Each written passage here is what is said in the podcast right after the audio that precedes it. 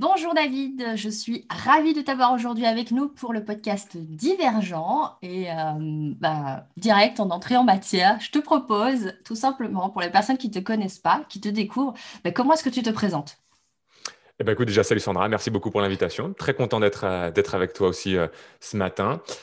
comment je me présente? Je me présente en, disant que je suis quelqu'un qui a envie de vivre sa vie à 110% que je préfère ajouter de la vie à mes années plutôt que des années à ma vie. Mm. Et moi, ce qui me permet en fait de faire ça, c'est d'accompagner les entrepreneurs qui veulent eux aussi finalement eh bien, être à 110%, à mhm. développer une activité autour de leur savoir en se faisant connaître sur le web, notamment grâce au webinaire, qui est un mhm. moyen pour se faire connaître, entrer en connexion avec nos, prospects en étant dans une posture d'apporteur de valeur. On donne avant de demander quoi que ce soit. On démontre finalement qu'on est là pour servir les autres avant même d'avoir une quelconque proposition. Et moi, je trouve que c'est un marketing euh, extraordinaire de pouvoir simplement avec cet outil-là être capable d'être dans le don et d'être dans la dans la démonstration simplement de voilà ce que je suis capable de faire et mm. qui même me suivent quoi. Et, mm. euh, et toutes celles et ceux qui croient aussi dans ce marketing un peu bienveillant ou ce marketing d'avoir envie de ne pas être dans le fait de tirer les clients à nous, mais de, mm. pouvoir simplement proposer et de les attirer, eh bien, euh, me rejoignent simplement. Ok.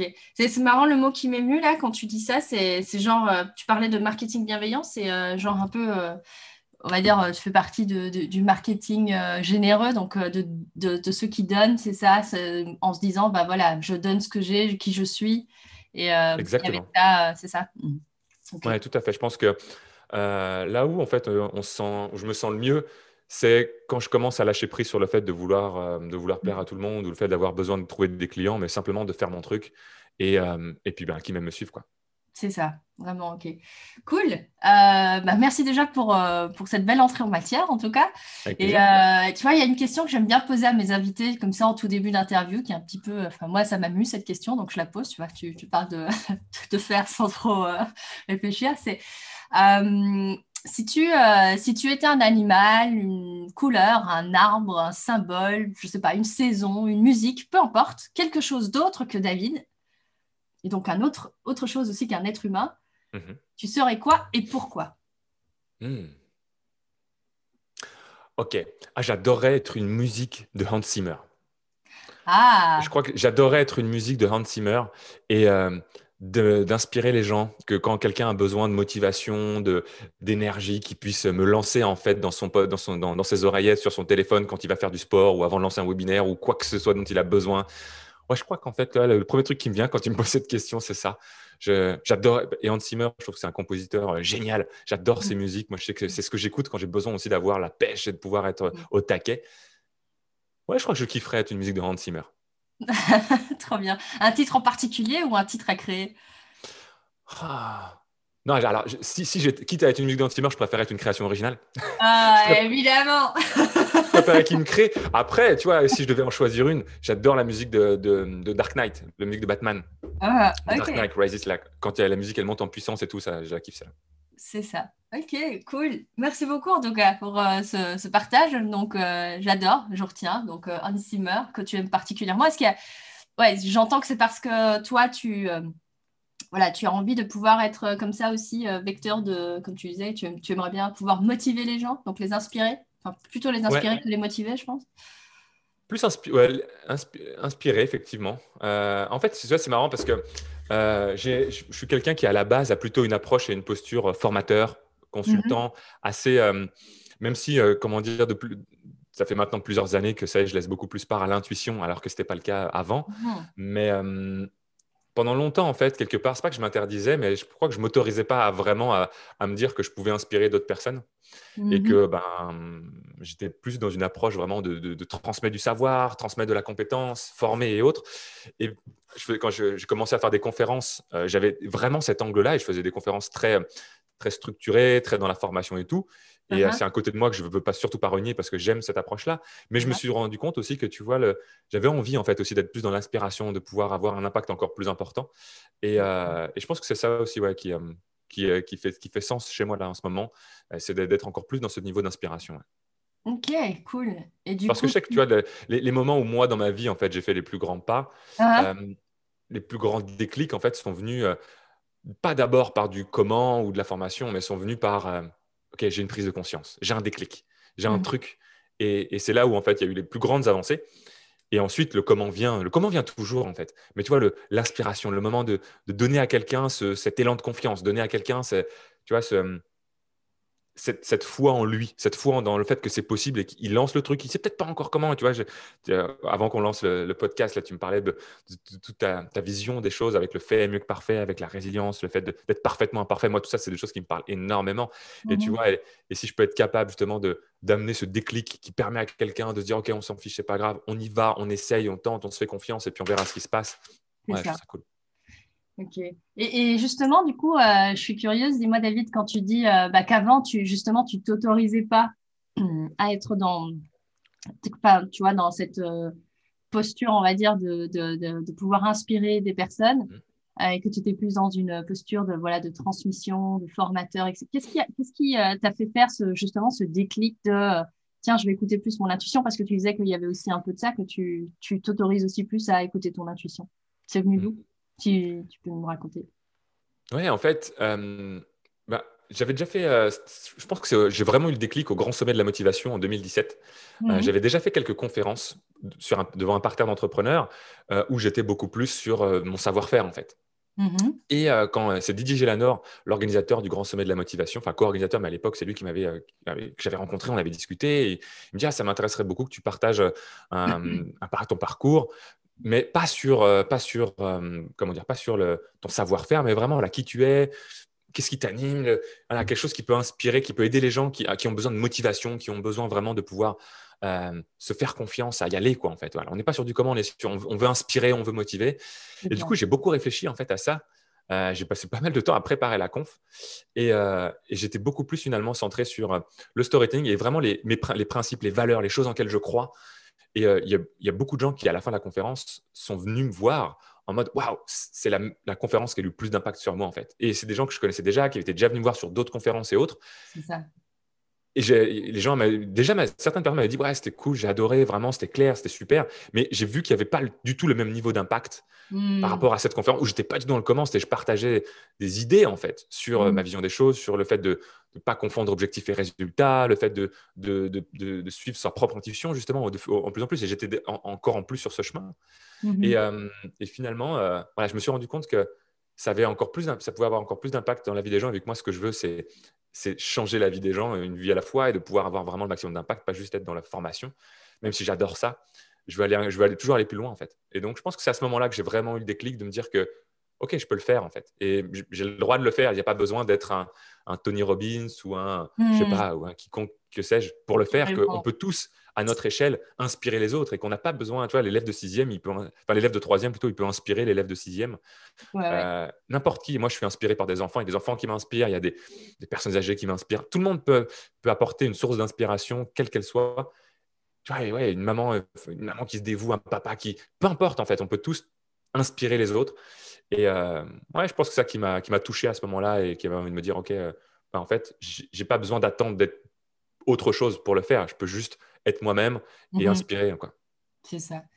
Et c'est, ça me parle pas mal euh, ce, que tu, ce que tu dis là, puisque en plus tu me fais une magnifique transition, puisque c'est tout à fait le propos du podcast de dire qu'il n'y a pas de petites et de grandes histoires. Donc euh, ça va tout à fait dans le sens euh, que tu nous partages. Et donc justement, David, est-ce que tu peux, bah, est-ce que tu peux me raconter ton histoire en la prenant, enfin tu la démarres où tu veux, tu en dis ce que tu veux, tu la termines où tu veux, et on a le temps d'écouter toutes tes histoires et tes expériences de vie. Ok. Euh, je pense que tu vois, j'ai envie, j'ai envie simplement envie de démarrer, pour poser un petit peu le contexte, comprendre en fait qui je suis à la base. Mhm. Euh, à la base, je suis quelqu'un, tu vois, qui, euh, comment dire, je suis quelqu'un de très social, très sociable, à l'aise en fait. j'ai toujours été à l'aise avec les autres, dans le goût d'aller d'aller voir les autres. Jamais jamais eu peur d'aller engager des discussions avec quelqu'un. Mm. J'ai toujours été quelqu'un qui était à l'aise, qui a beaucoup de un, grand cercle d'amis généralement à l'école, primaire, collège, lycée. Euh, d'un autre côté, je suis quelqu'un, j'aime beaucoup aussi, tu vois, faire rire les autres, être, euh, être dans la, bonne humeur. Moi, j'adorais faire des sketchs quand j'étais euh, quand j'étais petit pour la famille, quand on faisait des anniversaires, des mariages. J'étais mhm. plutôt moteur avec mes cousins. dire, tiens, à l'époque, j'adorais les inconnus, tu vois, les inconnus ou les nuls. Et on faisait des sketchs, on préparait des trucs pour, pour, faire, pour faire marrer la galerie. Et voilà, ça, c'est quelque chose, être sur scène, je n'ai pas peur de me montrer. Voilà, j'aime là, j'aime le contact avec entre guillemets le public, tu vois, si on peut dire, quel que soit, il y a petit ou grand, on s'en fiche, mais voilà, j'aime être au contact avec les gens. D'un autre côté, il y a une autre partie de moi qui est quand même très introvertie et mmh. qui, euh, dès qu'il commençait à y avoir un petit peu d'enjeu, euh, eh ben, je me suis rendu, je me rendais, je me, enfin, je me rendais compte que j'étais beaucoup moins à l'aise. Tu vois, mmh. par exemple, avec les filles, par exemple. Euh, dès que j'avais beaucoup de copines à l'époque, filles, amies, mais dès qu'ils commençaient à vouloir à, aller vers quelque chose de sérieux, du tiens, c'est quelqu'un qui me plaît, j'aimerais y aller, je n'osais pas en fait, parce que j'étais trop mmh. timide. Enfin, en tout, peu importe l'étiquette qu'on peut mettre derrière, mais en tout cas, il y avait un enjeu qui faisait que du coup, ben, j'avais peur en fait. Mmh Et euh, ouais, il y a eu un petit peu cette dualité-là pendant, pendant 18 bah, ans déjà, parce qu'en fait, j'ai vraiment commencé à prendre la décision de changer ça à 18 ans. Euh, et puis, je pense qu'il y a autre chose, c'est que, durant toute mon enfance, en fait, je sais que mes parents ont toujours voulu me protéger et voulu le meilleur pour moi, et c'est toujours le cas aujourd'hui, mais euh, à l'époque, en fait, dans leur vision du monde, dans leur vision des choses, prendre des risques, c'était pas quelque chose, c'était quelque chose de dangereux en fait. Prendre des mmh. risques, c'est quelque chose de dangereux. Il vaut mieux suivre euh, la tendance, il vaut mieux suivre euh, là où la plupart des gens vont quelque part, et puis en même temps, euh, ben, se contenter de ce qu'on a et de faire en sorte finalement de se dire qu'il y a toujours pire que nous, et, et que ben voilà, la vie, on ne peut pas avoir tout ce qu'on veut dans la vie en fait. Et ça, tu vois, pendant longtemps, ça a été, euh, ça a été du coup ben, l'environnement dans lequel j'ai baigné qui mmh. m'ont amené à développer finalement cette, tout un tas de croyances, tout un tas de, de, de perceptions des choses en mode euh, Ok, je n'ai pas, pas à me plaindre, j'ai pas le droit de me plaindre en fait, je n'ai pas le droit de vouloir plus parce que ben, ça va en fait, je suis bien, j'ai ce qu'il faut, euh, il y, a, y, a pire que moi. Et puis en même temps, voilà, on, a, on peut faire tout ce qu'on veut dans la vie, donc il faut, faut, faire comme ça. Tu vois, à l'époque, après le bac, quand il a fallu que je choisisse une orientation, ben, moi, je, si j'écoutais mon, instinct, mon intuition, mon cœur, j'aurais dit, bah, moi, j'adorais être acteur, tu vois. J'adore James Bond, j'aurais adoré jouer le rôle de James Bond, tu vois, par exemple. Moi, ils m'ont dit, OK, là, t'es gentil, mais tu vois, ça, il y a des millions de personnes qui rêvent d'être acteurs, mais il y en a très peu qui réussissent. Plus, tu n'as mmh. pas de réseau, tu n'as rien, enfin, on, ne connaît personne dans le milieu, il faut être pistonné, enfin, toutes les croyances, l'histoire qu'on peut se raconter pour euh, non, reste bien dans de la zone de confort. Et ça part d'une bonne intention parce que c'est juste pour dire, je veux pas que tu sois déçu, en fait, je veux pas que tu sois malheureux. Mmh euh, mais du coup, tu vois, toute, ces, tout, cette première partie de vie, finalement, euh, c'était, euh, était beaucoup plus centré sur le fait de, voilà, de faire attention, prends pas de risques. Reste à l'époque, c'était en 2000, l'informatique, ça le vend en poupe. Tiens, pourquoi tu ferais pas un DUT informatique? Voilà, va toujours vers la raison plutôt que d'écouter ton intuition, d'écouter tes tripes, en fait, tu vois. Mmh et, ça, ça a été ma, ma, première partie de vie. Et, et, en fait, tout ça, ça a amené qu'à 18 ans, finalement, je me, j'ai vraiment voulu euh, presque repartir de zéro, en fait, de, de, me, de me, réinventer. Mmh de, voilà, de, créer la personne que j'avais envie d'être, de quitter cette identité en fait que j'avais, la vie super gentille, tout le monde l'adore, le bon copain, mais pas le petit copain, le mec, euh, comment dire, euh, ouais, le mec qui fait les choses parce que c'est plus sérieux, c'est plus, c'est plus raisonnable, tu vois, qu'autre chose. Et en fait, à ce moment-là, en fait, j'ai pris, je suis allé faire mon DUT, donc j'ai quand même écouté mes parents, mais j'ai fait mon DUT à Orléans, donc à une heure et demie de, chez mes mmh. parents, et je rentrais que le week-end. Et du coup, ça a été un peu quelque part un premier moment où je me suis dit, OK, stop, là, je veux changer d'identité. en tout cas, je veux créer une identité différente. Mmh quelqu'un qui a du courage, quelqu'un qui avance, quelqu'un qui, qui se lance, je sais pas comment, mais j'ai envie d'aller par là. Et mmh c'est à partir de ce moment-là où vraiment, tu vois, les choses ont un petit peu commencé à changer. Je me suis posé beaucoup de questions sur, OK, qu'est-ce que je dois, qu'est-ce que je dois dégager si je veux pouvoir être séduisant? Qu'est-ce que je veux faire? Comment est-ce que, je me, comment est-ce que les autres se comporteraient s'ils voulaient atteindre tel objectif? Et euh, voilà, je commençais à m'intéresser un peu, sans le savoir à l'époque, mais au développement personnel. Je ne pas, je mettais pas de nom là-dessus, mais mmh voilà, de m'intéresser à comprendre comment fonctionnent les autres, comment fonctionnent ceux qui, qui, qui réussissent que moi je ne réussis pas, euh, de commencer à lire des livres et ce genre de choses. Mmh. Voilà. Et ça, ça, euh, ça c'est pour le, je dirais le, parcours le, de départ, c'est-à-dire le, terreau, tu vois. Qui fait que mhm. quand on arrive comme ça, donc euh, en 2000, 18 ans, c'était le démarrage quelque part de, cette transformation que j'ai voulu avoir. Mais en fait, la transformation, elle a mis beaucoup de temps vraiment à opérer. Je pense que ma deuxième vraie naissance, ça c'était la première demi-naissance, tu sais, de renaissance, mais la vraie renaissance. Ouais, c'est ça, c'était les beaux. Tu vois, voilà, il commence à mettre un petit peu de, de, de, crayon là sur le papier, euh, un petit brouillon quoi. C'est une esquisse là, hop là. C'est ça, c'est une esquisse, exactement. Il sent qu'il a envie de faire un dessin, il sait pas encore trop comment, mais voilà, il met deux trois petits coups de crayon quand même. Et en fait, ça m'a la deuxième partie pour moi de vie, ça a été donc entre l'année 2000 et l'année 2013, donc 13 ans euh, mmh. encore, où là en fait, bon, j'ai continué à, à écouter quand même la raison, parce que bah, quand as, pendant 18 ans, on t'inculque que ce mode de pensée, tu ne le changes pas du jour au lendemain. Donc, mhm. j'ai continué à faire ça. Tu vois, par exemple, au bout de deux ans d'études, je me dis, bah non, moi, ça me saoule. Enfin, j'adore la... ce que j'aime dans l'informatique, c'est que j'adore créer quelque chose. Je pars d'une page blanche et je suis capable de créer un truc qui sert aux autres, qui leur permet d'avoir des résultats. Mais moi, enfin, pisser des lignes de code, pardon pour le terme, mais ça, juste, ça m'intéresse pas. Quoi. Il me dit, ouais, mais David, attends, tu as du bagou, tu parles bien, tu aimes bien être avec les gens, pourquoi tu ferais pas du commerce? Moi, à l'époque, vu que je ne m'étais pas posé la question de savoir qu'est-ce qui est important pour moi, qu'est-ce que j'ai vraiment envie de faire, bon, bah, comme d'hab, je suis la facilité, je suis le truc naturel. Et tu vois, c'est un petit peu un, truc aussi ça, du parcours, c'est que j'ai jamais eu de problème à l'école, j'ai toujours eu des résultats corrects sans mmh trop forcer. Voilà. Mmh. Je n'étais pas excellent, je n'étais pas mauvais, j'étais juste, euh, voilà, j'ai des résultats corrects sans forcer. Et, vu que j'ai un, côté un petit peu paresseux, euh, c'est-à-dire maximum de résultats pour le moindre effort, j'ai jamais vraiment trop, trop forcé. Et puis j'allais vers la facilité, quoi. Mmh. Bref, et du coup, ça m'a amené dans, l'univers du commerce. Euh, et puis, euh, mais vu que j'étais quelque part dans un domaine où, OK, pareil là encore, je pouvais avoir des, alors, euh, je te, je te, la fais courte, mais des résultats plutôt corrects au bout d'un moment quand j'ai vraiment commencé à prendre le taureau par les cornes. Même si au début, je me suis rendu compte que j'étais trop nul en vente. Je connaissais, enfin, c'est pas parce que j'étais, on est sociable qu'on peut être bon en vente. C'est pas parce qu'on sait parler qu'on est capable de convaincre les autres. Bah, tout mhm. ça, c'est, pas, c'est opposé. C'est aussi simple que ça, ouais. C'est aussi simple que ça, exactement. Vendre, c'est une vraie compétence. Euh, mm. Savoir présenter un produit, c'est une vraie compétence. Savoir faire une découverte client, c'est une vraie compétence. Ça, je l'ai mm. appris euh, sur le terrain. Mais du coup, en fait, finalement, bah, toujours câblé sur euh, raison plutôt que, passion, eh bien, tous les deux à trois ans, je sentais que, tu vois, que tous les deux à trois ans, j'avais un cycle qui s'arrêtait. Il fallait que je fasse autre chose. Je m'épuisais, j'en avais marre. Et donc, ça, ça, ça a duré pendant à peu près ben, de 2000 à 2013, en fait. Où tous les deux à trois ans, il fallait que je fasse quelque chose de nouveau, que je change de poste, que je change d'entreprise. Parce qu'en fait, j'étais juste pas à ma place, en fait. Mmh. J'avançais, j'essayais de. Mais ça, ça, a été le parcours qui m'a permis de me, de me trouver. Et, mmh. euh, et, finalement, ça m'a amené. Toujours dans le commerce, quand même?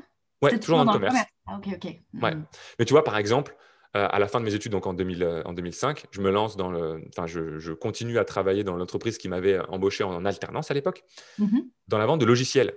Mais j'avais 20, je sais plus, ouais, 23 ans. Euh, je travaillais avec des, avec des, directeurs financiers, des contrôleurs de gestion qui en avaient 40, 50 ou plus. Ah, je me dis, ouais, il, fallait, il faut que je sois sérieux, il faut que les mecs me, me, prennent au sérieux, donc je sois professionnel, donc que je mette la cravate jusqu'en haut. Ça n'avait rien à voir. Du coup, je n'étais pas naturel, je n'étais pas même, donc ça ne marchait pas. Je me dis, mmh ça se trouve, j'ai rien, je n'ai pas ce qu'il faut pour vendre, en fait. Et euh, donc, je me suis lancé dans la vente aux particuliers pour vendre des pompes à chaleur. C'était un petit peu un défi. Je me suis dit, écoute, là, à un moment donné, il faut que tu saches. Soit tu es fait pour ça, soit tu n'es pas fait pour ça. Quoi. Ouais, Mais du terrain, quoi. vas-y, lance-toi, prends. Tu vois, ça, un... ça aussi, ça une...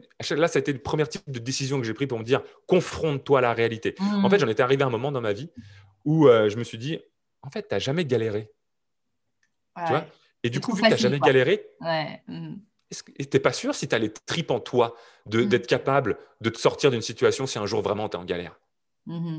Parce que si, si tu peines jamais, si tu n'es jamais confronté à l'adversité, comment tu peux savoir? Tu sais, moi, j'adorais les, j'adore les films de, de Kung Fu, les, les, Jet Li, les, euh, les, les, films un peu héroïques, tu sais, où le héros, il, le mec, il, il, en va.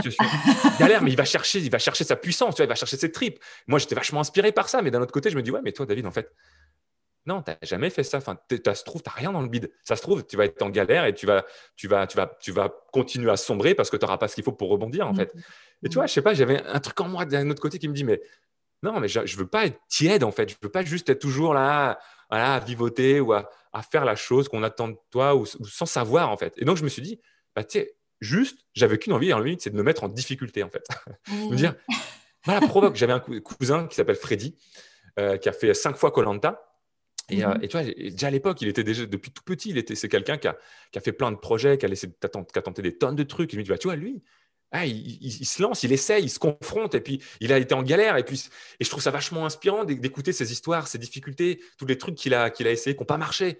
mais en mmh fait, à un moment donné, ma vision de la vie, c'est quoi? Est-ce que c'est juste, euh, OK, suivre euh, un long fleuve tranquille, à se laisser porter par, par le courant et peut-être aller arriver à un endroit où tu n'as aucun sens d'aller là-bas et puis tu n'auras aucune raison, tu ne seras même pas capable d'expliquer à tes petits-enfants pourquoi tu as fait ça, pourquoi tu as pris ces choix-là ou pourquoi tu as fait ces non-choix quelque part.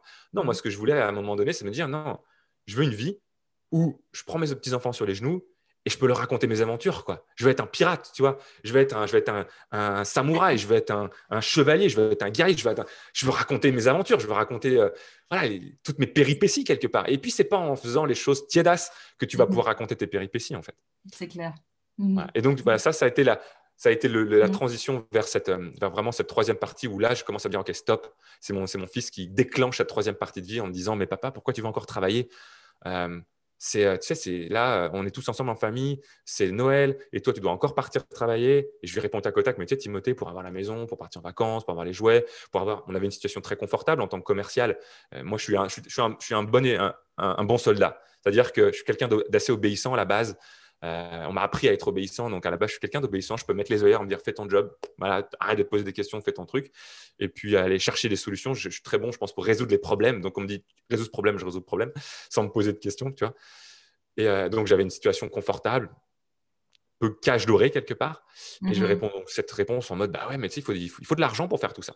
Je dis mais attends, c'est là, ça m'a renvoyé encore. Mais c'est ça, là, encore une fois, tu vois, tu as, cette envie, tu, tu, veux, tu veux sortir de ton putain de fleuve qui t'emmène sur un truc où tu n'as aucun sens, mais, tu ne le pas, tu le fais pas. Donc à un moment donné, arrête d'avoir juste envie et prends le taureau par les cornes, fais ce qu'il faut.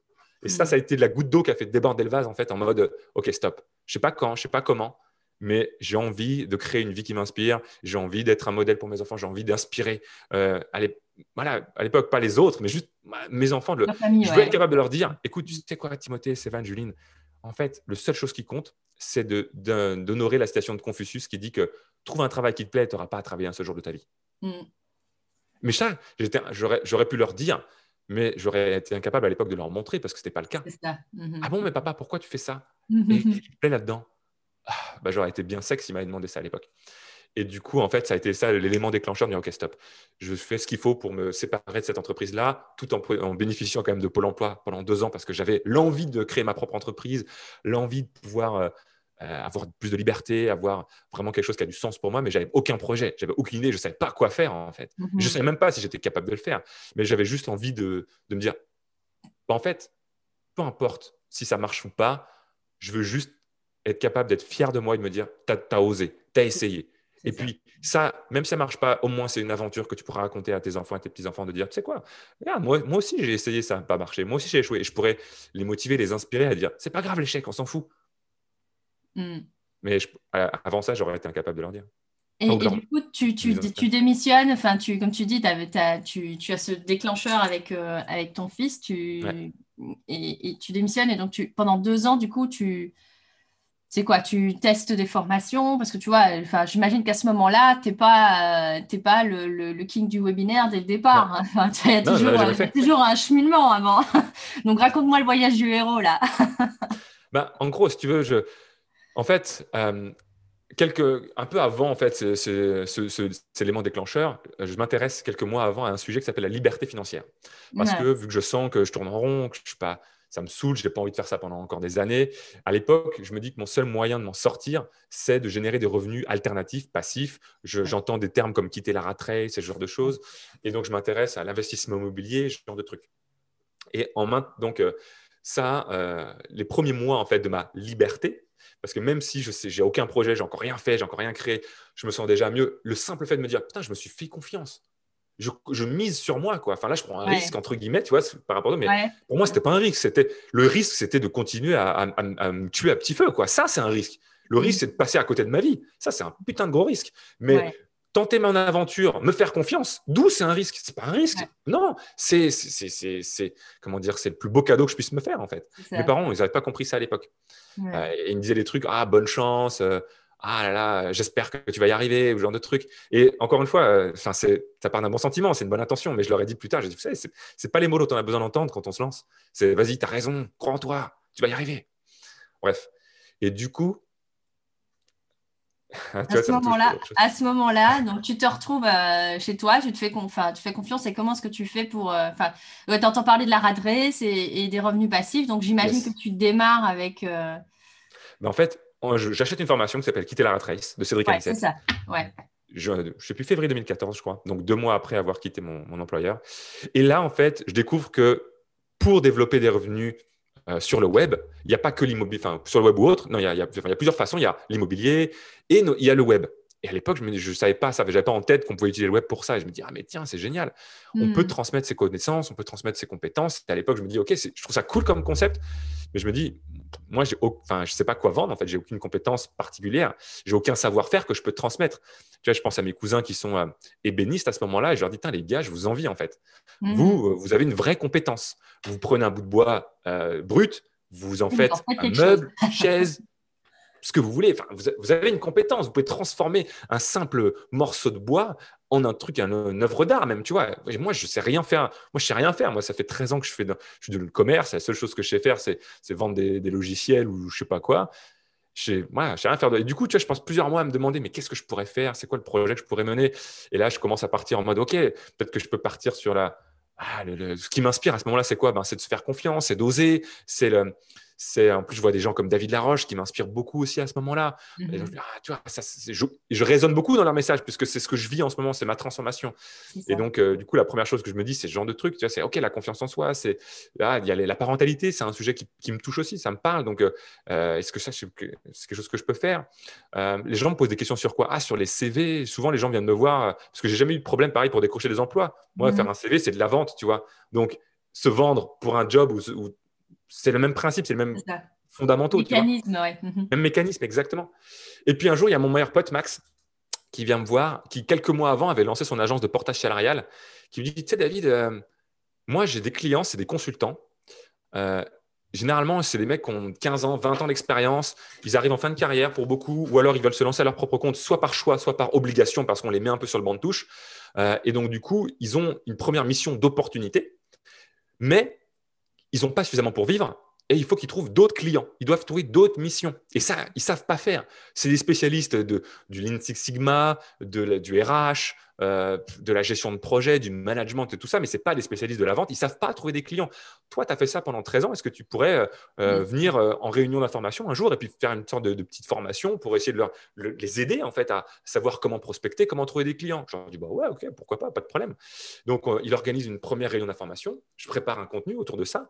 Et là, je, me dis, putain, mais ce qui, moi, me paraît juste une évidence, ce qui me paraît ultra simple, tu vois, je me dis, mais ça, ça, les gens, ils kiffent, tu vois, ils se disent, waouh, c'est un truc de ouf. Et je prends conscience que, en fait, j'ai une expertise, j'ai une expérience qui peut servir aux autres, qui pour moi me passait. Euh, tu vois, j'attachais pas de valeur à ça parce que pour moi, c'était devenu simple, c'est devenu évident, c'est devenu, mais tout le monde sait ça. Mm-hmm. Tu vois mais, ah, mais le David, il y a 13 ans, il savait pas faire. Le David, il y a 13 mm-hmm. ans, il n'avait aucune idée qu'il fallait faire ce genre de choses. Et c'est pour ça qu'il galérait. C'est pour ça qu'il mm. cognait aux portes et que les gens euh, ne prenaient pas rendez-vous, qu'il passait des heures au téléphone sans décrocher le moindre rendez-vous, que quand il décrochait des rendez-vous, il n'osait pas attendre le stylo, il n'osait pas signer le bon de commande et que du coup, ben, il rentrait chez lui en disant Putain, encore un rendez-vous. Putain, je comprends pas. Les gens, ils étaient contents, tout s'est bien passé, puis ils veulent réfléchir, ils, ne reviennent pas, et puis ils me rappellent pas. Qu'est-ce ah, David, il y a 13 ans, il avait tous ces mêmes problèmes en fait, mais j'avais mm. oublié ça quelque part. Et du coup, à force de faire ces, réunions d'information avec mon meilleur pote pour aider ces clients-là à, trouver des, rendez-vous et autres, je me dis, OK, il y a peut-être un truc là en fait. Peut-être que finalement, ce que moi je sais faire sur la partie prospection et vente, bah, ça peut aider d'autres personnes. Et c'est là où en fait le projet vraiment démarre. Je commence à, me dire, OK, ben, est-ce que je peux, comment je pourrais le valider? Voilà, je ne sais pas encore comment, je ne sais pas encore quoi, mais on essaye. Je, cherche sur Google, tu vois, des annuaires de consultants. Et je m'étais mmh. préparé, tu vois, des trois petites questions. Vu que j'ai pas peur d'aller voir les gens, ben, je les appelle, je leur dis voilà, écoute, euh, je, vais, enfin, bonjour un tel, euh, j'ai trouvé votre, vos coordonnées sur tel site. Je lance un projet pour aider les consultants sur, euh, à, améliorer leur démarche commerciale. Je suis en, train, je suis en phase d'étude de marché. J'ai rien à vendre. Je suis juste là pour poser quelques questions pour mieux connaître le besoin des consultants. Est-ce que vous auriez simplement cinq minutes à m'accorder pour répondre à quelques questions? S'ils me disaient non, bon, bah, ok, ok, merci, belle fin de journée à vous, au plaisir. S'ils me disaient oui, cool, merci beaucoup, et j'ai posé mes questions. C'est comme ça que j'ai commencé à poser des questions à ces gens-là et puis à me rendre compte de leurs besoins et me dire, ah, bah, ok, il y a quelque chose que je peux faire. Voilà. Mmh. Et, euh, voilà, et c'est là, là où c'est parti finalement. Et du coup, à partir du moment où tu as fait ton étude de marché et tout ça, tu, tu, tu, fais une formation du coup pour, euh, pour, je sais pas, pour faire un blog, pour, euh, je sais pas c'est quoi la, la, voie que tu, que tu suis à ce moment-là, parce que je veux dire, le web, il est vaste. à ce moment-là, à ce moment-là, c'est l'époque des lancements vidéo. À ce moment-là, c'est l'époque des. Moi, il y, a un marketeur que j'adore qui s'appelle David Jay. je trouve qu'il il a vraiment, tu vois, il a son concept de fusion du contenu et du marketing qu'il manie à merveille pour moi. C'est un excellent marketeur, un excellent copywriter. Et donc, je suis son lancement, euh, lancement vidéo. Et, euh, Et en fait, non, non, non, pardon. Ça, c'est juste, juste après, excuse-moi. Avant ça, en fait, donc ça, début 2014, je découvre Quitter Trace. Je mets plusieurs mois à, me demander, tiens, comment est-ce que, qu'est-ce que je peux faire? Et en fait, en réalité, ce qui se passe, c'est que je vais voir, j'assiste à un séminaire et mhm. je découvre en fait que le meilleur moyen de se lancer, c'est d'organiser un webinaire. C'est d'organiser un webinaire. Euh, j'ai cette idée des lancements vidéo, d'accord? Donc, je prépare un truc et quand je vais à ce séminaire, je présente à cet entrepreneur qui organise le séminaire mon, idée de lancement vidéo. Mais je n'ai pas encore pris la formation David à l'époque. Mais je le vois, je me dis que je suis suffisamment intelligent pour pouvoir le modéliser. Donc, je comprends le principe. Je lui dis, tiens, voilà ce que je pense faire. Je vais faire trois vidéos et tout. Ça va être super. Le mec me dit, euh, tu as déjà des clients sur Internet? Je dis, ben non. Ok, tu as déjà un produit à vendre sur Internet? Ben non, je me lance. Et ok, bah, laisse tomber, trop compliqué. Voilà ce que tu vas faire. Fais un webinaire où tu invites euh, les gens, tu demandes si tu as des gens que, tu connais qui s'adressent aussi à ta cible, demande-leur de, de, faire la promotion de ton webinaire. Et aux gens qui seront présents en webinaire, en live, tu leur proposeras de les accompagner, là aussi en direct, sans avoir besoin de créer de produit, pour pouvoir eh délivrer ton contenu, peut-être sur deux semaines, trois semaines, cinq semaines, six semaines, peu importe, mais tu vas livrer ton contenu comme ça en live. Et je me dis, OK, il y a six mois de boulot, enfin six mois de réflexion qui sont mis de côté, mais je me dis, OK, je crois en cette idée-là, je crois que ça me correspond, effectivement, le live, c'est mhm. quelque chose qui me plaît bien, je teste. Et donc, novembre 2014, je fais mon tout premier webinaire. Euh, où je demande en fait à deux personnes. En fait, non, il y a trois façons que j'utilise pour avoir mes premiers inscrits. Un, euh, à l'époque, je fais du BNI, donc, je demande à mes, collègues BNI, voilà, moi, la requête d'aujourd'hui, ce n'est pas une recommandation, c'est, voilà, je vous ai écrit un modèle d'email, envoyez-le, s'il vous plaît, à votre réseau pour euh, que les gens de votre réseau qui sont intéressés de participer à mon webinaire s'inscrivent. Ça m'a amené quelques, quelques contacts, je ne sais pas, peut-être 15, 20 inscrits, mais c'était déjà, déjà cool. J'ai demandé à mon meilleur pote Max d'envoyer justement bah, à ses clients que j'avais déjà rencontrés, certains, tu sais, dans les réunions d'information, bah, d'envoyer une invitation à mon webinaire. Pareil, à l'époque, il avait 99 prospects sur sa liste. 99 prospects et clients qui sont euh, dans, son, entreprise de portage salarial. Il a envoyé ces emails-là aux 99 personnes. Et puis, j'ai mon, mentor, la première personne qui m'a embauché quand j'étais euh, encore étudiant en alternance et qui m'a gardé encore pendant un an. Euh, je lui demande, pareil, s'il est OK d'envoyer, s'il a des contacts dans son réseau qui sont des consultants et qui pourraient être intéressés. Et pareil, lui, il envoie 36 emails. Et lui, il fait un truc particulier, c'est que c'est vraiment c'est pas de, l'envoi de masse, il envoie des emails ultra personnalisés. Salut Intel, j'ai un, de mes, un de mes étudiants qui s'appelle David Véninck, euh, qui se lance un, qui lance un nouveau projet, qui s'adresse aux consultants. Et je pense vraiment que ça peut t'intéresser, tu vois, parce que toi qui es comme ça et que tu as, tel et tel besoin, je pense que ça peut l'intéresser. Il organise un webinaire, regarde ce que ça donne. Voilà, je te le recommande vraiment et je pense que ça peut être utile pour toi. Et donc, il fait vraiment, et il envoie 36 emails, 36 recommandations. Honnêtement, sur ces 36, vu que c'est ultra personnalisé, peut-être les trois quarts qui s'inscrivent, tu vois. Ouais, c'est ça. De fou. Et bref, j'arrive à mon tout premier webinaire, je crois de mémoire, j'ai une centaine d'inscrits mmh. au total. Euh, et puis, euh, à la fin, de, la fin d'une heure et demie, deux heures de webinaire, j'ai mes cinq premiers clients qui achètent cette proposition d'accompagnement en live, en fait. Et à l'époque, le programme s'appelle Vendre son savoir-faire. La première idée, c'était de me centrer sur ce que je sais faire, c'est comment est-ce qu'on déroule un entretien de vente? Parce que c'était le gros besoin que j'ai identifié chez les consultants à l'époque, c'est quand tu as un prospect face à face, quelle question tu C'est quoi le, déroulé d'un entretien de vente quand tu es en face à face avec un prospect? Mhm. La phase de découverte, la phase de co-création de la valeur, la phase de présentation de l'offre, la phase de présentation du prix, la phase de négo, la phase de conclusion. Voilà. Tout ça, c'est ce que moi j'ai fait pendant 13 ans, donc c'est ce que je voulais enseigner. Et j'ai mes cinq premiers clients qui arrivent et qui me font confiance, que j'accompagne pendant 10 semaines. Et c'est ce qui est devenu ma stratégie du groupe pilote, en fait plus tard, à chaque fois que j'ai voulu lancer un nouveau programme, j'ai utilisé cette même stratégie. C'est ça. Mhm. Groupe pilote. Voilà. Pour, tester, pour tester ton offre, c'est ça en fait que tu. C'est pour tester l'idée d'offre, exactement, ouais. ouais. La valider, quoi. Mhm. Ouais, parce que quand tu fais ça, quand tu proposes en fait un accompagnement en direct pendant trois semaines, quatre semaines, une session par semaine pendant quatre semaines par exemple, bah, il n'y a rien besoin de créer au départ que le, le simple concept, que l'idée. Si personne achète, bah, tu n'as rien besoin de créer. Et puis, bah, tu passes à une autre idée. Et si des gens achètent, bon, bah, c'est cool. Tu sais que ton groupe pilote, par exemple, démarre dans deux semaines ou, dans, ou trois semaines après le webinaire, et les gens le savent hein, que ça démarre dans trois semaines. Du coup, ça te laisse trois semaines pour préparer ta première session. Et puis ensuite, une fois que ta première session est faite, bah, tu as une semaine, par exemple, pour préparer la deuxième. Puis ensuite, tu as une semaine encore pour préparer la troisième. Et puis ensuite, une semaine pour préparer. Et tu vois, et tu, et tu, tu évites la procrastination parce que tu as des dates butoirs qui sont obligées, les gens t'attendent. Hein. Mmh mmh et moi, je sais que je suis un, bah, je, suis un paresseux. Et c'est-à-dire que je veux maximum de résultats pour moins de efforts. Et si je ne me mets pas de date butoir, j'ai tendance à procrastiner. Si mhm. c'est pas, je suis pas au pied du mur, j'ai tendance à procrastiner. Et donc ça, pour moi, c'est un moyen de m'imposer en fait des deadlines, de m'imposer des pieds du mur qui font que je produis. Euh, si si j'avais dû me dire, ok, je vais d'abord créer la formation avant de la lancer, ça se trouve, elle serait, serait même pas encore lancée. C'est ça. Euh, euh. Et voilà. Et du coup, tu vois, ça c'est la première victoire. Je découvre les webinaires à ce moment-là, fin 2014. Je me dis, ok, c'est cool, c'est génial. J'ai mes cinq premiers clients. Et là, je me, je me dis, ça y est, je suis un dieu du web. j'ai eu cinq clients, j'ai fait 2500 euros eh, je suis un killer. Laisse, tomber. Pump it up.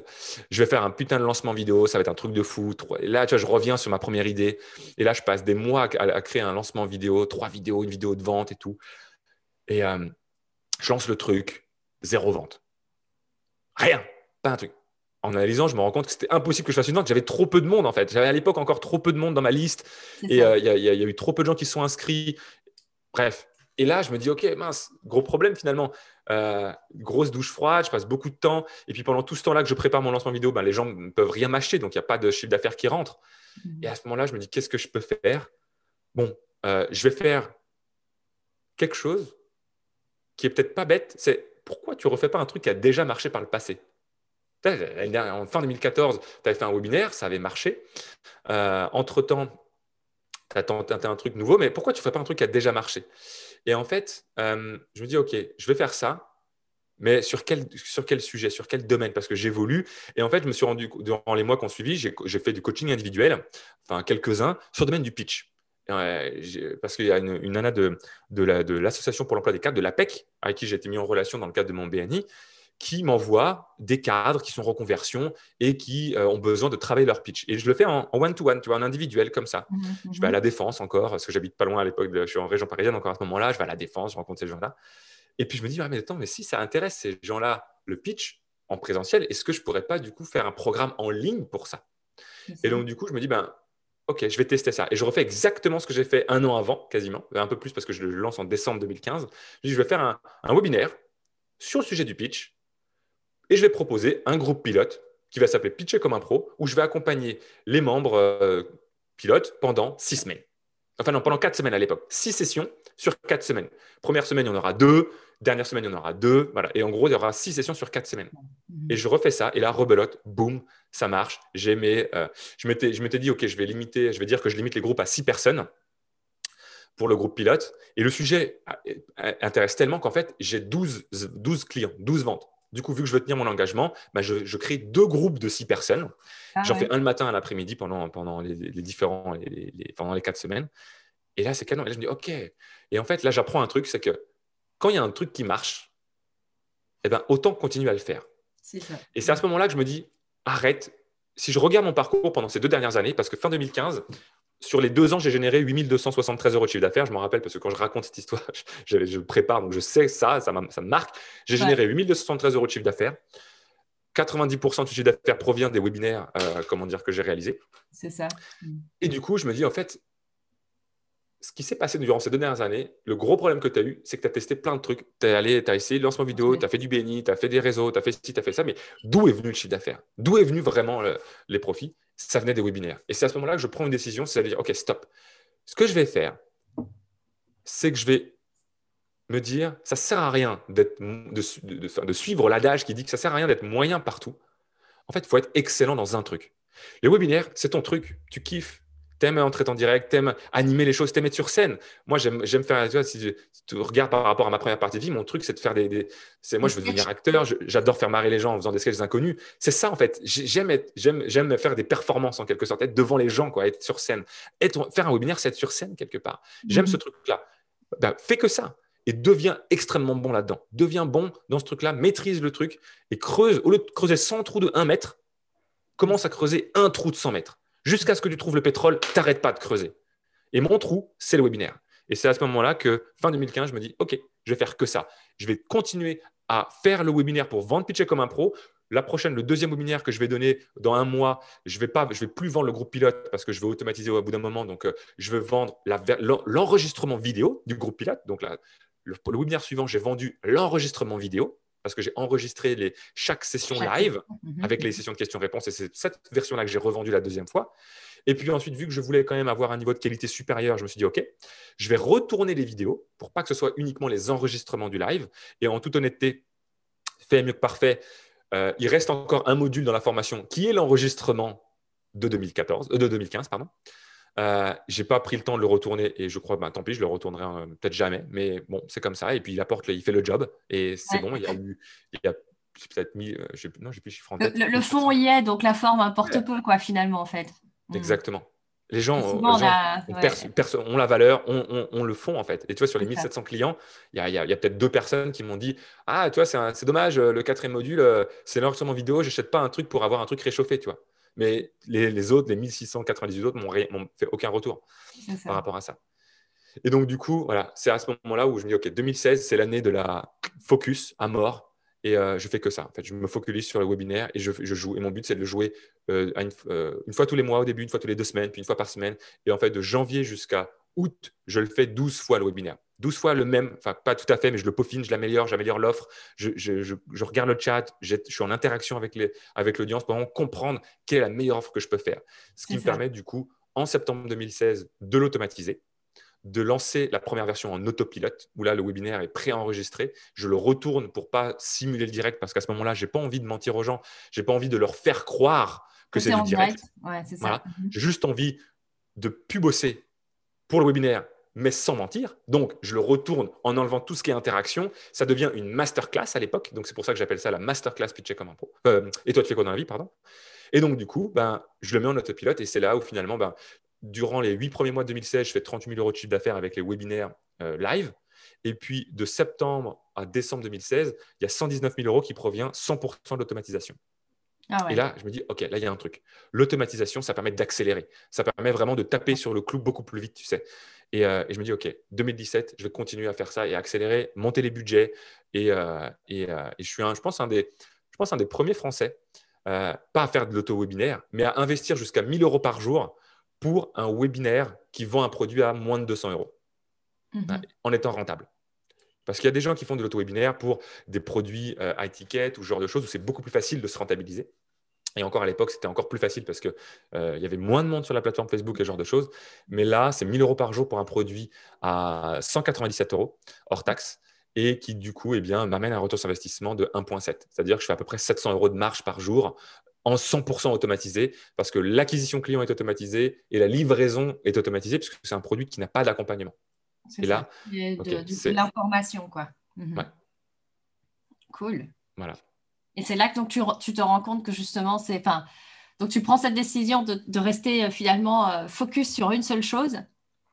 Et on entend ça souvent en fait, hein, ce truc de d'avoir envie, tu sais, le, syndrome du, de l'objet brillant. De l'objet brillant. Ah. Je pense que c'est, je pense que c'est, je pense que c'est le, le, pire fléau, enfin un des pires fléaux en fait. Hmm. Euh, une fois qu'on a enlevé les, les fléaux de, de, nos croyances et des, des, des bullshit d'histoires qu'on se raconte, qui est un des premiers aussi quand même. Le top 3, je pense que c'est ça. Enfin, il fait partie du top 3, les, les croyances qu'on se raconte, les, les, comment dire, les, les peurs qu'on importe des autres, que les autres ont pour nous, ce genre de choses. Euh, et puis, le, voilà, le fait de, de, voir des risques au lieu de voir des opportunités. Il y a un truc qui m'avait marqué aussi à l'époque. J'étais à un séminaire d'un comment dire d'un entrepreneur français qui avait fait intervenir sur scène un Américain. Euh, qui avait un grand, énorme succès aux États-Unis et même, je dirais, à l'international. Et comme il parlait pas français, il y avait une traductrice. Et, euh, ce mec-là, à un moment, dit euh, Hey, you take a chance to, je sais pas quoi, you take a chance de faire quelque chose, tu sais. Et, euh, et la traduction traduit ça par OK, vous prendre un risque de. Et là, je me dis, mais en fait, OK, on peut, on peut l'interpréter comme ça, mais moi, si je devais le traduire de façon littérale, je dirais tenter sa chance, en fait, tu vois. Mm-hmm. Tenter sa chance plutôt que de prendre le risque. Non, en fait, et quelque part, quand tu, quand tu fais quelque chose, soit tu le regardes d'un point de vue, euh, je prends le risque, mais ça veut dire que tu es focalisé sur les, les échecs possibles, les, les, les, mauvais trucs qui peuvent se passer, en omettant le fait que tu peux y arriver. Alors que si tu choisis de dire non, je tente ma chance, je me focalise sur le potentiel de réussite, sur les opportunités que je crée, ça ne veut pas dire que on est un bisounours et qu'on se dit qu'il n'y a aucun risque. Ça ne veut pas dire ça. Ça veut juste dire que je choisis de focaliser mon attention sur ma chance mhm. de réussite, pas sur le risque d'échec. Le risque d'échec sera toujours présent. Mais quoi que tu penses, finalement, tu vas aller dans la direction et tu vas, tu vas créer finalement ce que tes pensées pensent. Et si tu es focalisé sur le risque d'échec, tu as plus, beaucoup plus de chances de créer de l'échec. Si tu es focalisé sur tes chances de réussite, tu as beaucoup plus de chances de créer de la réussite, en fait. Mhm. Parce que tu seras dans une autre énergie, dans un autre niveau de confiance, un autre niveau de certitude, en fait.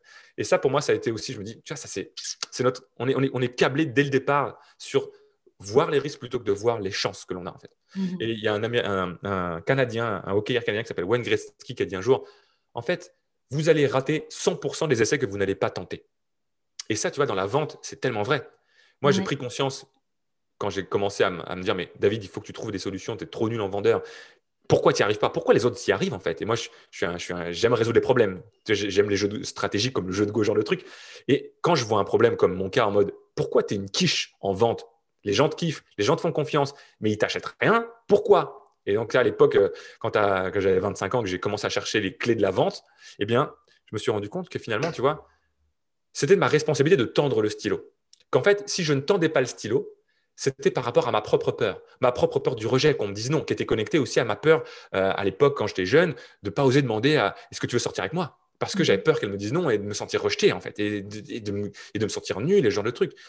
Mais en face, la personne aussi, elle, a envie d'acheter, mais elle a peur de dire oui, elle a peur de prendre cette décision. Et quelque part, en osant dire Ok, ça fait quatre heures qu'on est ensemble, on a vu ça, vous êtes d'accord avec ça, on y va on, on conclut l'accord bah, le seul risque que je prends en osant dire ça, c'est quoi? Bah, C'est qu'ils me disent oui. Le seul risque, c'est qu'ils me disent oui. Parce que si je ne demande pas, c'est sûr qu'il me dira non. Ou en mhm. tout cas, si je ne je, je, je, tends pas la perche, c'est sûr qu'il ne la pas.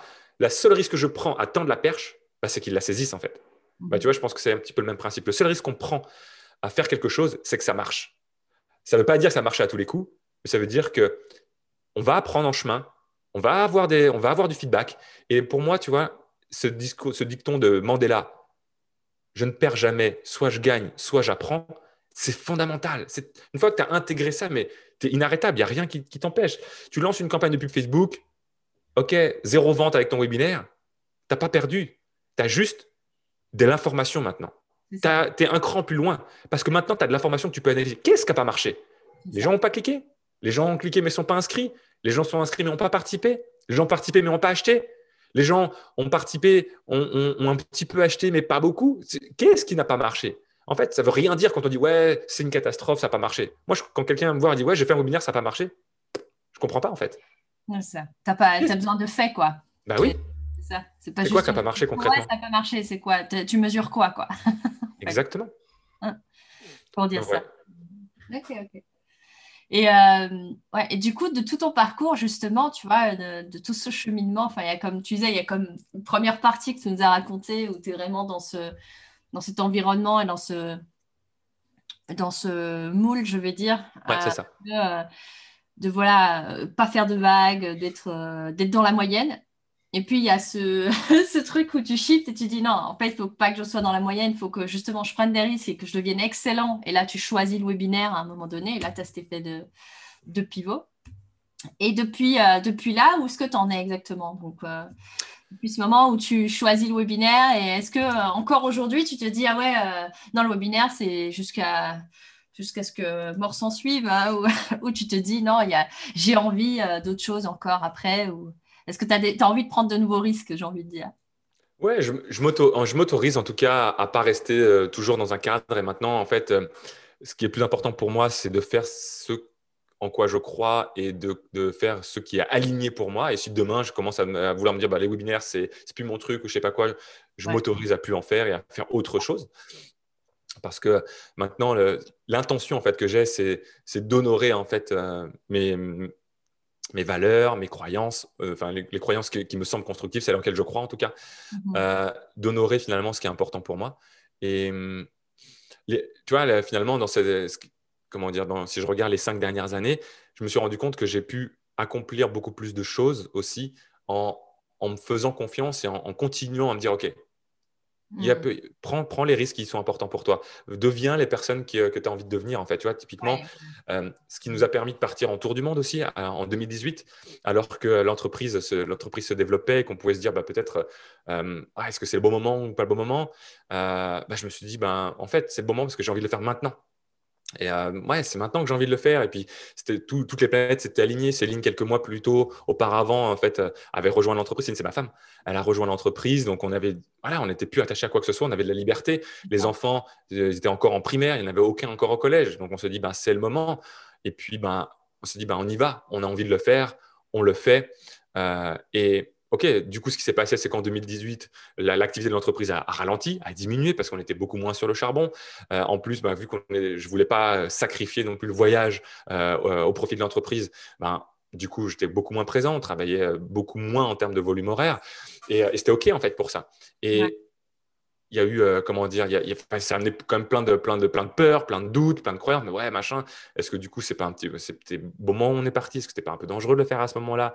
Et, et, au final, quand tu te poses la question, tu dis, ben, enfin, ouais, ok, il y a eu des conséquences, ok, il y, a, des choses qui ont fait que l'activité a ralenti, par exemple, mais c'est pas grave parce que finalement, ce qui, à ce moment-là, ce qui était important pour moi, c'est d'être profité, c'était d'être euh, voilà, dans cette expérience-là, c'était de vivre cette aventure. On a appelé notre chaîne YouTube Une vie, mille aventures et c'est ça, tu vois, vraiment la, vision de, ce que j'ai envie de, vivre, c'est d'avoir une vie, mais de vivre mille aventures, en fait.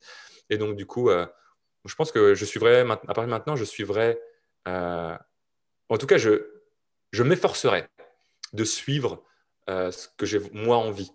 Pas pour, pas pour plaire, pas pour être dans l'attente de ce que les autres attendent de moi, même si tu vois, je sais que j'ai encore des moments où je peux retomber dans ce, dans ce travers, en fait. parce que parfois, tu, te dis, ben, ah non, il faut que je fasse ça. Là, j'ai commencé à fédérer une équipe. Et puis, parfois, je me dis, bah non, je ne peux pas faire ça parce que je me suis engagé dans une direction et du coup, si je change, les gens vont dire, ouais, mais c'est quoi C'est une girouette, il ne sait pas mhm. ce qu'il veut et tout. Et du coup, j'ai tendance, je peux avoir tendance à me dire, bah non, bah, il faut que, je, faut que je continue ça parce que je. Et en fait, je me dis, bah non, ça ne va pas. Euh, il faut que je fasse les choses qui ont du sens pour moi, les choses sur lesquelles je me sens aligné et mhm. que je peux expliquer finalement et voilà, de garder ça. Donc, ce n'est pas toujours facile. On a, on est, quel que soit notre stade d'évolution, je pense, dans notre vie, on aura toujours des, mhm. des croyances, des blocages, des freins. On, on n'est jamais euh, arrivé au bout du chemin. Quoi.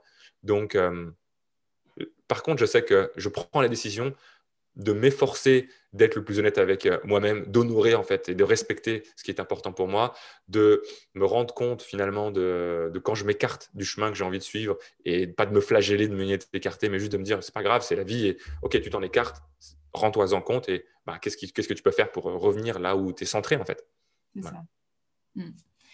Super intéressant. Et, du coup, ça, ça, me, ça, me, donne envie de, savoir en fait qu'est-ce qui. Euh, ça répond un peu à la question, je pense. Hein. Qu'est-ce qui t'anime vraiment dans ce que tu fais aujourd'hui? C'est euh, justement, tu parlais de t'honorer, d'honorer tes valeurs. Euh, mais qu'est-ce qui vraiment fait que tu fais ce que tu fais aujourd'hui? Il, y a plusieurs, il, y a plein, il y a plusieurs choses. Je sais que j'ai un besoin, je pense que j'ai un, fort besoin de reconnaissance. Mmh. Euh, j'ai un fort besoin de reconnaissance, peut-être lié à mes 18 premières années, j'en sais rien. Euh, mais euh, j'ai besoin de reconnaissance, j'ai besoin, j'ai besoin de me sentir utile. J'aime en fait me sentir utile, j'aime savoir qu'il y a. Et ça, ça, c'est comment dire, c'est des choses qui ont leurs avantages et leurs inconvénients aussi, tu vois. mais je, en tout cas, je sais que c'est une des choses qui me, qui me motive et qui me, qui, me, qui, me, qui me font avancer en fait je sens que j'ai besoin de reconnaissance, je sens que j'ai besoin de, j'ai envie de, montrer de quoi je suis capable, j'ai envie d'inspirer, j'ai envie de changer, j'ai envie que les gens se fassent confiance, j'ai envie finalement que des gens qui auraient les mêmes blocages que moi puissent les dépasser. Parce que je sais que quand on les dépasse, ça change tout et que ça, enfin, c'est révolutionnaire. J'ai envie de, voilà, que des gens qui sont comme le David il y a quelques mois ou il y a quelques années, quel que soit leur stade, tu vois, bien fassent les mêmes sauts que j'ai fait parce que moi, je vois que ça m'aide et je vois que ça m'amène des, un niveau, comment dire, euh, là où ça me rapproche à chaque fois de plus en plus vers ce que j'ai envie de devenir. Et encore une fois, je pense que je ne serais jamais arrivé. Il y a, jamais, la destination ultime, c'est juste le jour où on, lâche notre dernier souffle, quoi, tu vois. Mais jusqu'à ce moment-là, en fait, il y aura de la, des choses à progresser, il y aura des nouvelles choses à faire. Donc voilà, je pense que j'ai envie de me sentir utile. J'ai envie, en fait, euh, de, j'ai envie d'être un exemple et j'ai envie de laisser ma trace, en fait. Hmm. Je pense que j'en suis pas encore là, c'est pas le cas, mais je pense que je sais que j'ai toujours été motivé. J'ai envie que les gens, en fait, j'ai envie qu'on se rappelle de moi euh, quand je serai plus là. Euh, je sais pas quand, je sais pas comment, mais je sais que c'est une chose qui me motive aussi. Et euh, j'ai envie que les gens, j'ai envie que la, vie des gens soit impactée euh, grâce à moi, que ce soit grâce à mon parcours, mon, inspiration ou mes conseils, peu importe la forme, mais j'ai envie d'avoir de l'impact dans la vie des gens. J'ai envie de, tu vois, que mes enfants puissent être inspirés, puissent s'autoriser à faire des choses que je m'autorisais pas. Je suis pas parfait, je fais plein d'erreurs. Et justement, tu vois, je m'autorise à ça. Je veux juste, je veux juste que, les, autres s'autorisent en fait à, être eux-mêmes. Et ouais, voilà. Tu vois, je veux, je veux que les. Euh, et c'est pas pour tout le monde en fait, mais je veux que les gens ils, vivent des aventures. Parce qu'en fait, moi, je crois que la, beauté de la vie, elle se trouve dans les obstacles, dans les difficultés, dans les aventures que l'on vit, pas dans les, pas dans les choses plates. Et on est fier de nous, pas quand tout s'est bien passé, en fait. On est fier de nous Mm. quand on a sorti les tripes, quand on s'est battu, quand on a donné le meilleur de nous-mêmes, même si euh, ça s'est soldé par un insuccès, peu importe. Mais moi, je sais que ce qui me rend le plus fier de moi, c'est d'oser, de me faire confiance. Tu sais, il y a trois mots que je prends depuis le début en fait de, ma carrière d'entrepreneur, on va dire, c'est oser, être, se réaliser. Pour moi, c'est vraiment les trois valeurs, trois valeurs fondamentales oser, être et se réaliser. Et ça, tu vois, c'est un peu la mission que je me fixe, que j'ai envie que que les autres également puissent faire, qu'ils osent, qu'ils soient eux-mêmes, qu'ils se réalisent. Et euh, ça, c'est super intéressant que tu parles aussi, tu vois, de cette notion de, que j'entends, hein, que finalement, tu es, fier de toi quand tu, euh, quand tu euh, surmontes un obstacle. Ou, tu vois, et moi, la résilience, c'est un peu comme ça que je la vois, pas comme, un, pas comme le fantasme du, du, Superman ou du, de la Superwoman, c'est pas ça. Mais cette capacité, enfin, les gens ordinaires qui, justement, osent faire des choses, euh, qui, euh, dans leur perception, au moment où ils le font, c'est de l'ordre de l'extraordinaire, et puis qui découvrent, ah, ben en fait, ça va. c'est à ce moment-là que, que, voilà, que, tu, que, tu, que tu te rends compte que, voilà, que tu peux t'écouter, etc. Et euh, du coup, tu vois, pour moi, résilience et divergence, c'est très, très étroitement lié. Et, et la pensée divergente, c'est la capacité à avoir plein de solutions possibles à un problème donné. Et quand mmh toi, par exemple, tu es dans un, voilà, face à un obstacle, face à un mur, face à un problème, et toi qui aimes bien les résoudre, euh, c'est quoi ta stratégie de divergent pour, euh, pour pouvoir rebondir justement? Est-ce que euh, est-ce que c'est, je sais pas moi, une, citation Tu parlais de Mandela tantôt. Est-ce que c'est est-ce que c'est une image qui te revient? Qu'est-ce qui qu'est-ce qui te Il y a peut-être plusieurs choses, hein, mais qu'est-ce c'est quoi ta stratégie à toi, David, quand tu es quand es dans le creux de la vague pour pour revenir ben, sur dessus quoi? Ouais, c'est intéressant ce qui me vient comme ça, en fait, déjà, c'est que euh, si je suis dans le creux de la vague, je ressens en fait que je suis dans le creux de la vague, généralement, c'est que j'ai une émotion, moi, j'ai une peur peut-être, de, une peur de ce qui se passe de quelque chose. Euh, une peur de, ce que des autres peuvent penser, une peur de, choses qui peuvent arriver. Et, euh, parce que quand on, est dans, quand on est dans le haut de la vague, on n'a pas ces peurs-là, en fait. En tout cas, elles sont, elles sont toutes petites. Elles n'ont elles, pas beaucoup de place. Alors que quand on est dans le creux de la vague, souvent, c'est c'est l'inverse. La certitude est plus petite et les peurs ont beaucoup plus de place. Et du coup, je pense qu'une des premières choses en fait, que je fais, c'est que euh, je, je, veux, je confronte, je, je, me confronte à ces peurs, en fait, pour pas leur laisser de la place, pour pas les... Juste, en fait, je veux les regarder droit dans les yeux, quoi. Leur dire, OK, c'est quoi Qu'est-ce qui fait peur? C'est quoi le pire qui puisse arriver? Parce que finalement, on se rend compte souvent que les, les peurs, c'est une image mentale de quelque chose qui n'est pas encore arrivé, qu'on craint qu'il arrive. Et, et, en fait, on n'ose pas trop y aller, tu vois, parce que ça fait, justement, ça fait peur. Donc on mais si on, on, les regarde droit dans les yeux, on dit, OK, c'est quoi le, le pire? Qu'est-ce qu'il qu arrive? Et s'il arrive ça, qu'est-ce qui se passe en fait? Et toi, d'aller vraiment confronter et regarder droit dans les yeux la peur, moi, je sais que déjà, ça, c'est une chose qui bien souvent me permet de, OK, de me recentrer, de relativiser et euh, parce que la plupart du temps, 99% du temps de ma vie, hein, ce que je craignais qui se passe, c'était uniquement dans ma tête. Et même, même si ben, euh, ça s'est produit quelque chose, c'était largement moins grave que ce que j'avais imaginé. C'est ça. Mmh mmh Donc, la première chose, je pense, c'est de c'est vraiment de regarder droit dans les yeux. Moi, je sais que les citations, ben, tu as pu le voir, euh, j'en utilise souvent parce que je sais que c'est quelque chose qui m'a beaucoup construit, qui me nourrit, dont j'ai besoin.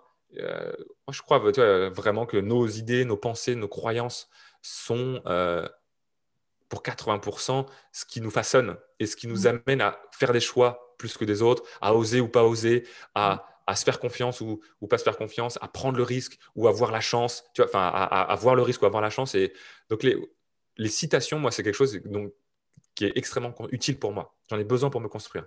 Et donc, c'est de me ramener à ça et de me ramener effectivement à, cette, un peu cette sagesse. Pour moi, les citations, c'est vraiment de la, de la sagesse qui est parfois tu oublies. En fait, on a tous en nous cette sagesse.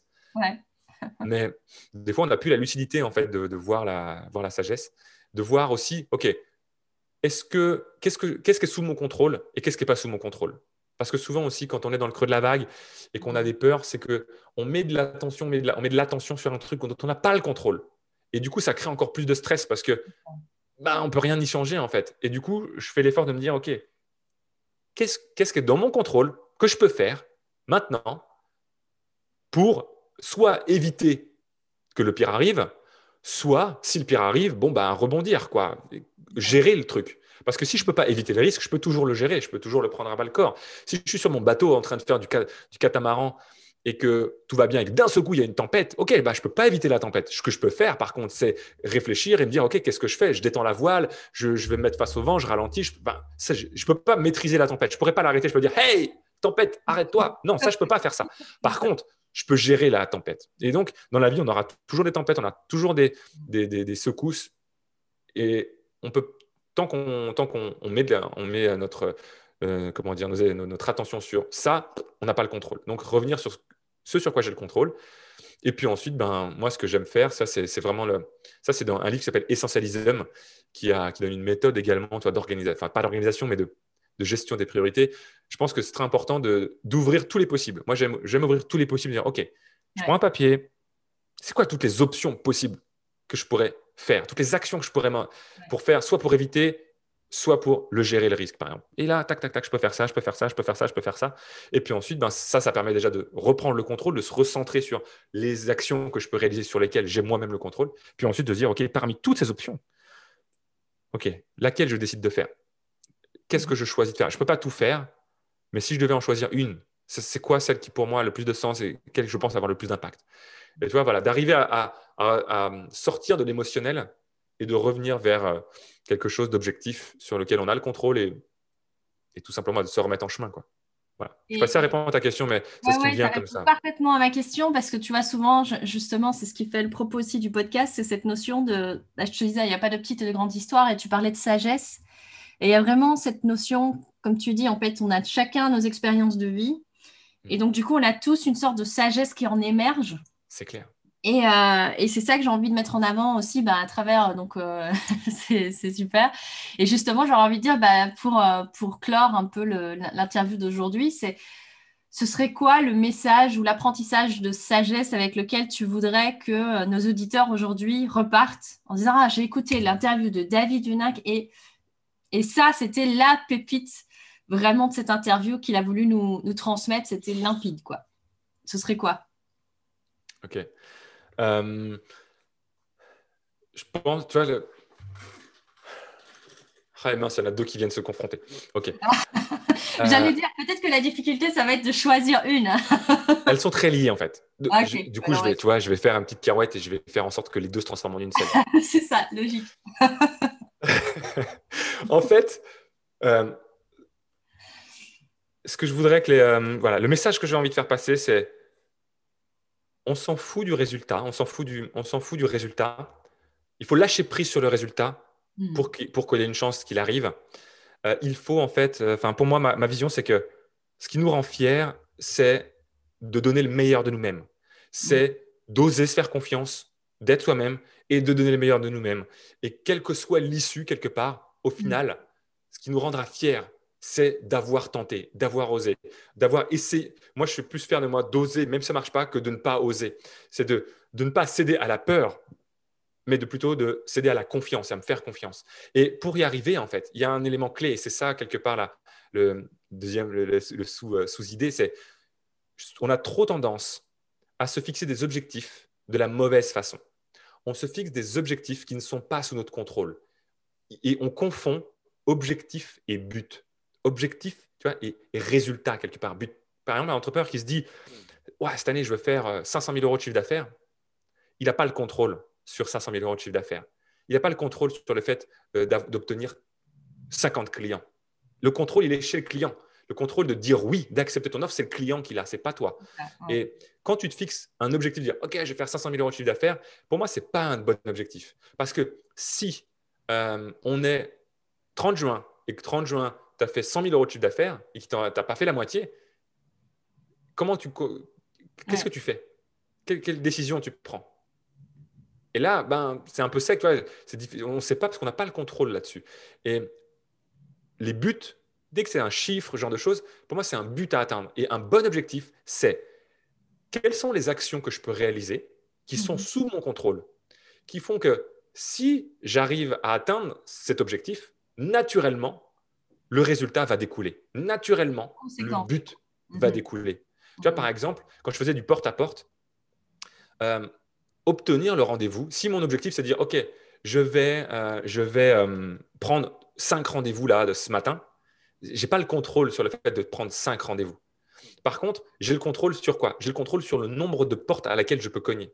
Mhm, mhm. J'ai le contrôle sur le fait que je fasse rire la personne je raconte des blagues. Je, enfin, pas n'importe quelle blague. Hey, salut, tu connais la blague de Toto Tu vois, c'est pas l'idée, mais je fais rire la personne. En matière de, du tonnerre. j'ai le contrôle. J'ai le contrôle sur la façon dont je me présente. J'ai le contrôle de dire arrête de cogner à la porte en étant comme n'importe quel vendeur qui va se présenter en déroulant son pitch, mais présente-toi comme et, sois là où la personne ne t'attend pas.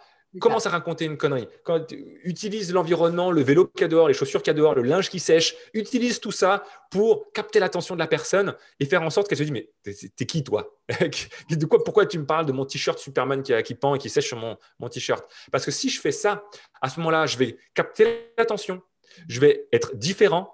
Et donc, le but qui va être de réussir à décrocher le rendez-vous va arriver beaucoup plus naturellement. Mhm. Parce que si mon objectif, c'est de connaître le prénom des enfants de la personne, là, ou ne serait-ce que de poser cette question-là, eh bien là, je me rapproche de mon but parce que si la personne me donne le, prénom, accepte de me donner le prénom quelque part, ça veut dire qu'elle me fait confiance et donc décrocher le rendez-vous devient naturel. Tu vois, en vente, obtenir l'accord de la personne, j'ai pas, pas la maîtrise sur le fait qu'elle me dise oui ou non. Par contre, oser tendre le stylo, j'ai la maîtrise.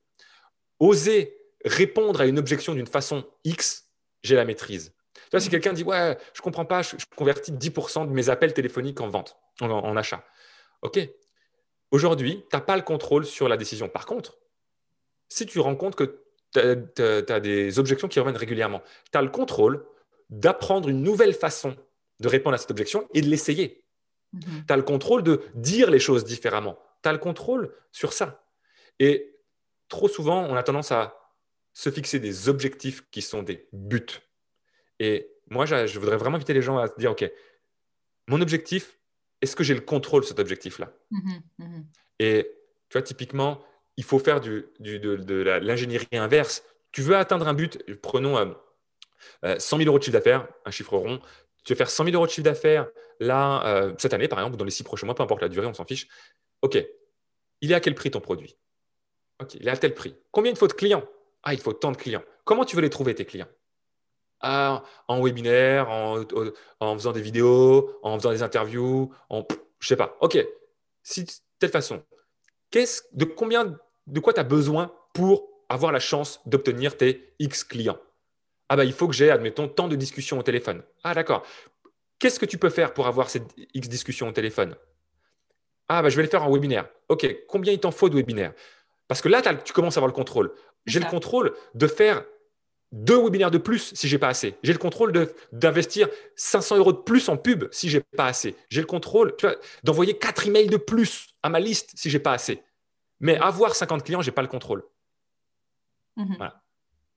Et du coup, c'est reprendre le, quelque part, c'est de plus être dans cette posture de d'impuissance du coup euh, de, sur l'extérieur, comme tu dis, le, fait que la personne te dise oui ou non, euh, c'est hors de ta zone d'influence. Je crois que c'est ça le terme de Stephen Covey d'ailleurs, qui dit que voilà qu'on peut influencer, mais, mais pas au-delà de, de, ce qui nous appartient quelque part. Et, euh, ouais, et donc c'est d'arriver à reprendre du coup, de pas quand tu es dans le creux de la vague, justement, de pouvoir aussi se dire ok, je reprends le pouvoir là où j'en ai en fait, parce que là mon attention est sur c'est ça. Sur, un, ouais, sur un, comme tu dis, un chiffre ou quoi, ben, ok, c'est plutôt quelle prise tu as sur le chiffre pour qu'il se réalise. Enfin, que le chiffre, en fait, ne soit qu'une conséquence, si j'ai bien compris ce que tu nous expliques. Hein. Oui. Comme la conséquence naturelle de toutes les actions que tu as posées. Exactement. C'est la conséquence naturelle. Parce que si je sais que j'ai besoin de 50 euh, appels téléphoniques pour décrocher 10 euh, clients, admettons, parce que je sais que j'en signe un sur 5, mhm. eh bien, euh, ah, OK, avoir, obtenir 50 appels, j'ai un peu plus le contrôle. Peut-être pas encore suffisamment. Qu'est-ce que je peux faire? Qu'est-ce qui est mon contrôle pour générer ces appels? Envoyer des emails, c'est sous mon contrôle. Mhm. Euh, faire un webinaire, c'est sous mon contrôle. Euh, et, je sais que si, par exemple, je fais des webinaires, j'ai besoin d'avoir, admettons, 500 euh, inscrits pour avoir 50 appels, parce que 10% des gens vont prendre un appel. OK, faire autant de webinaires que nécessaire pour obtenir 500 inscrits, j'ai le contrôle envoyer. Tu vois, voilà. Et ça, effectivement, c'est ça. C'est reprendre notre contrôle, notre pouvoir. Parce qu'on a tous le pouvoir de faire les choses. Et souvent, quand on est dans le creux la vague ou l'incertitude, ce genre de choses, c'est qu'on délègue notre pouvoir à quelque chose sur lequel on n'a pas la maîtrise. Et, et c'est ça, qui est contre-productif. Donc, reprenons notre pouvoir. Génial. Un beau, un beau mot de la fin, là, du coup, que tu nous proposes là. Ben, euh, génial. Vraiment, euh, merci beaucoup. Moi, j'ai pris beaucoup de plaisir, en tout cas, à t'écouter. Je pense qu'il y a eu pas mal de, de pépites qui ont été euh, ben, d'apprentissage de sagesse que tu nous as partagé aussi tout au long de ton, de ton parcours que personnellement j'ai trouvé inspirant et, donc j'espère que ben, justement les auditeurs puisque c'était dans ton dans ce qui t'anime ouais, aussi on se rejoint là-dessus sur, euh, sur ce fait de voilà d'espérer générer un déclic ou en tout cas quelque chose qui, fait, qui fasse que les personnes bah, osent plus. je retiens aussi ces trois mots là que tu as dit euh, oser, être et se réaliser. Euh, pour, voilà, pour incarner ça le plus possible. Et puis, et puis du coup, bah, merci beaucoup en tout cas pour le temps que tu m'as consacré. J'espère que, que, voilà, que les personnes qui nous ont écoutés auront pris autant de plaisir que nous à échanger aujourd'hui. Merci beaucoup pour l'invitation et, j'espère sincèrement aussi que ça, au moins une personne pourra avoir un impact, un déclic et, et se, osera se faire confiance pour être vraiment sur son chemin de réalisation personnelle. Ok, merci beaucoup en tout cas et je te dis à très très bientôt David. Yes, à bientôt.